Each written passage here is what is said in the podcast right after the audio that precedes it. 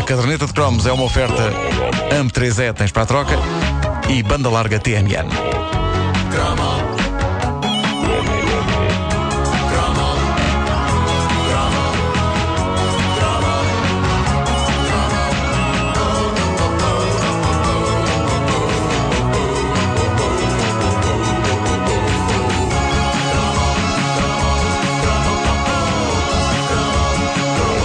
De avançarmos para o tema que aqui me traz este cromo, deixem-me que partilhe convosco o enigmático anúncio que descobri ao navegar pelas páginas de edições antigas do jornal Blitz, ainda a propósito daquele cromo que fizemos outro dia sobre os pregões. Uh, há o maravilhoso blog ovelhoblitz.blogspot.com e numa das páginas há um anúncio, uh, num cantinho, que diz Heróis do Mar, Alegria ao Vivo, Avenida do Uruguai, número 45, primeiro esquerdo.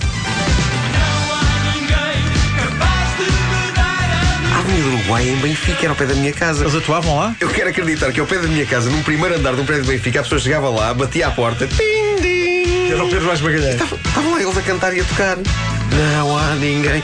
Eu suponho que esta música tivesse a ver com o agenciamento deles, que seria ali na Avenida do Uruguai. Mas é maravilhoso o minimalismo do anúncio. Heróis do Mar, Alegria ao vivo, Avenida do Uruguai, 45 metros esquerdo.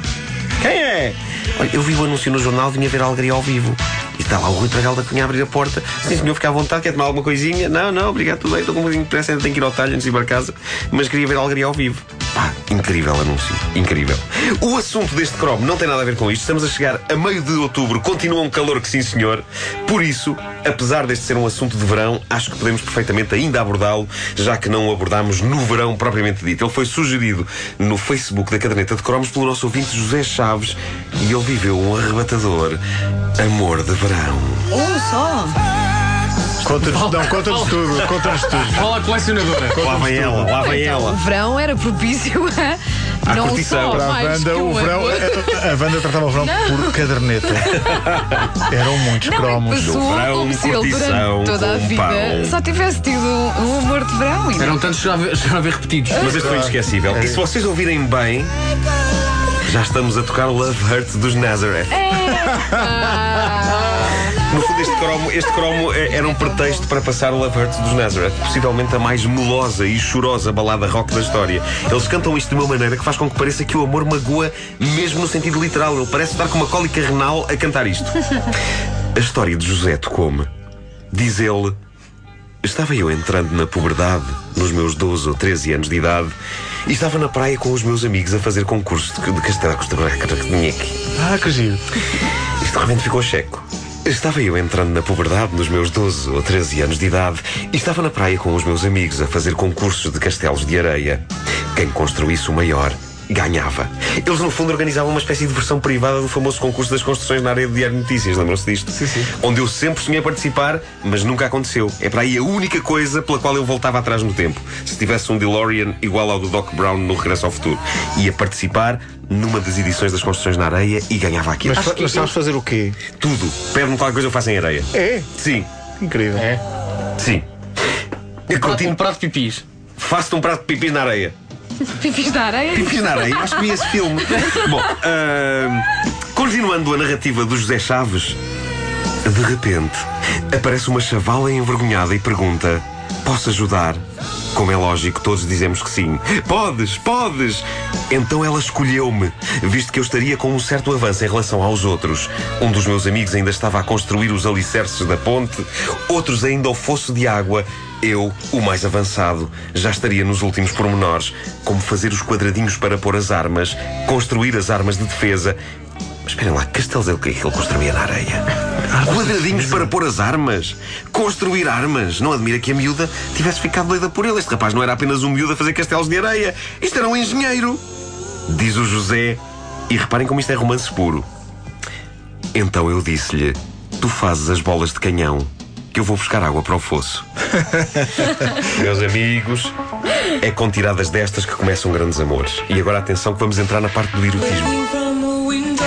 Lá fui, na minha incrível demanda de ir buscar o balde e a desgastante rotina de ir à bilhar. Sei porque estou, sinto-me checo. Sinto-me um pouco checo. Olha a constipação. Lá fui, na minha incrível demanda de ir buscar o balde e a desgastante rotina de ir à beira-mar sacar o balde e voltar ao castelo e deitar água com muito jeitinho para não destruir a obra-prima feita.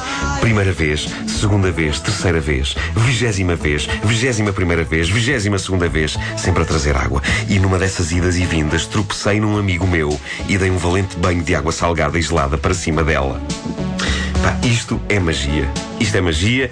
E continuou José. Logicamente pedi imensas desculpas pelo incidente, super envergonhado, mas a despertar a partir daí um misto entre vergonha por tê-la molhado e desejo ardente de lhe poder dar um beijinho na boca. Que maluco. Isto ainda hoje funciona, meus amigos. Como é que, como é que vocês vão até a minha mulher? Manda-lhe um balde de água gelada para cima, evidentemente. Ah, o que é incrível, tendo em conta que estávamos em pleno centro da cidade, à noite, não numa praia. Está bem, mas funciona sempre, como tu dizes? Não, estava a brincar. Eu não. Eu não, não houve qualquer balde de água envolvido na minha história de amor. Não? Não. Não lhe tiraste um balde e disseste ama-me bolas. não, não, não.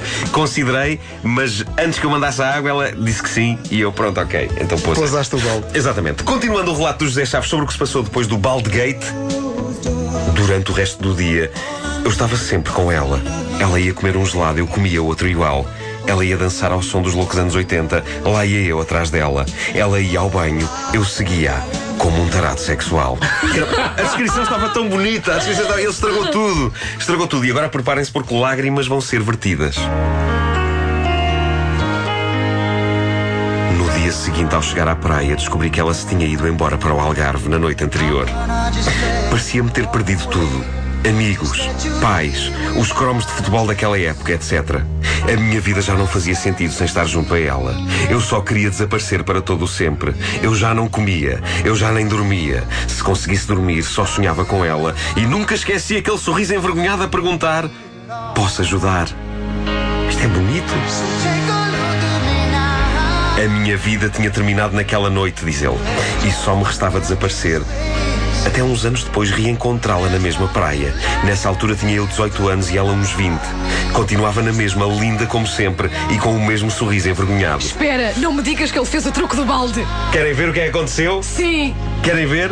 Não faço ideia, porque ele acaba o relato aqui. Oh, ele acaba o relato aqui. A seguir ele diz apenas: E vocês, já tiveram na vossa juventude uma paixão de verão? Não, Ok. não pode ter contar, Vocês não pá. conhecem o meu ouvinte? Pá, é o Zé Chaves. Mas a Mas a chave, chave, controla o quê, pá. pá? Zé Chaves, houve balde ou não houve balde? Chamem-me lamechas, mas eu queria que eles tivessem corrido para os braços um do outro. Lamechas.